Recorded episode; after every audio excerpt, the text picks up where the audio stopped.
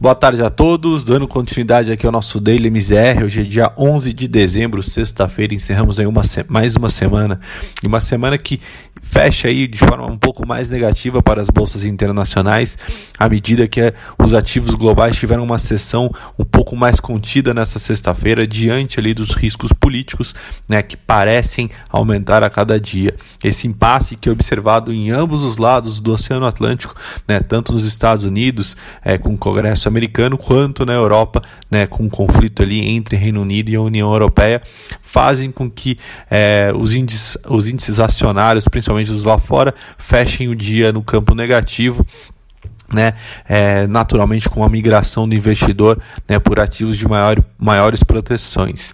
É, as negociações do pacote de estímulos fiscais nos Estados Unidos é, parecem que encontraram um novo, encontraram um novo obstáculo ontem, né, após alguns sinais é, de progresso recente que a gente havia observado, é, uma pressão é, bipartidária por um projeto de estímulos de cerca de 900 bilhões.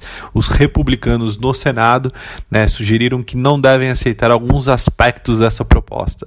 Né? Temas relevantes que causam discordância ali entre os partidos é, ainda permanecem, como a questão de suporte aos governos estaduais e locais e também ali a proteção né, de responsabilidade legal para as empresas.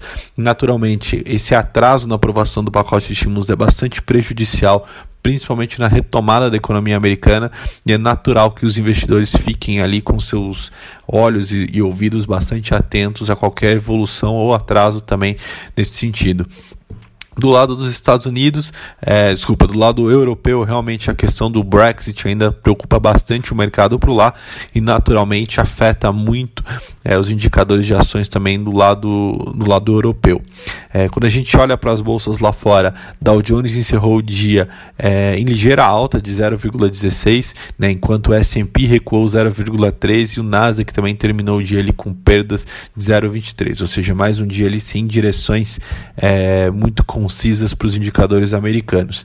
E aí eu acho que o mais interessante quando a gente olha na semana, né, Dow Jones fecha em queda de 0,57, S&P também cedendo ali 0,96 e Nasdaq caindo 0,69. O índice Eurostox também fechou o dia né, em uma desvalorização de 0,77 e na semana ali registrou perdas de quase 1%.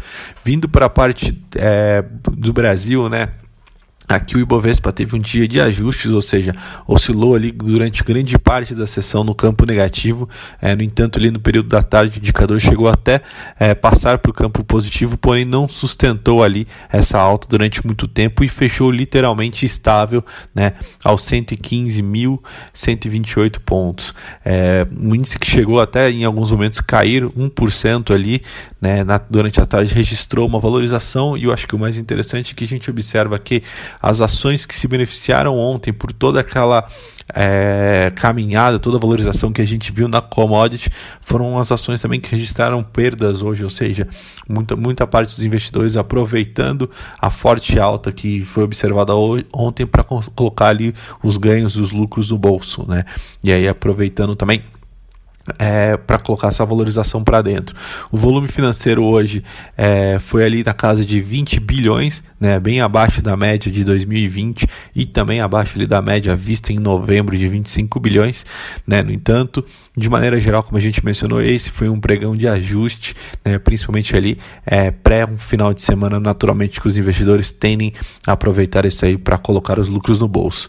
Vindo para a parte de câmbio, né, o câmbio também é, sofre um ajuste, né, porém eu acho que é, é legal ressaltar que o dólar acumula ali uma nova queda semanal em relação ao real então, um dia ali com bastante instabilidade, o dólar fechou numa leve alta, né? Após, como a gente mencionou, os ajustes negativos que a gente viu nos últimos dias, né? Com uma alta de 0,14 aos R$ 5,04, ou seja, bem abaixo aí dos patamares que a gente viu a moeda americana tocar aí é, não, não muito tempo atrás.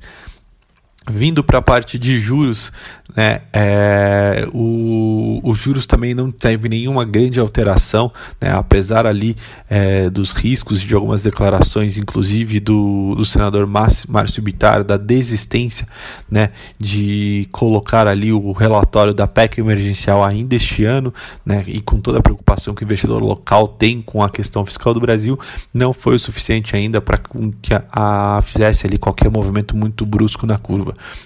que a gente, observa, a gente observou foi uma leve queda ao longo de toda a curva, né, sem um grande fechamento ali em números de, de pontos percentuais é, das expectativas de juros, porém com uma queda talvez um pouco mais acentuada nos, nos vencimentos intermediários, voltando a colocar um pouco ali daquela inclinação que a gente mencionou entre os vencimentos de médio com os vencimentos de, de longa duração. Né? É, bom, por hoje essas são as notícias. Semana que vem a gente volta com mais informação. Bom final de semana a todos.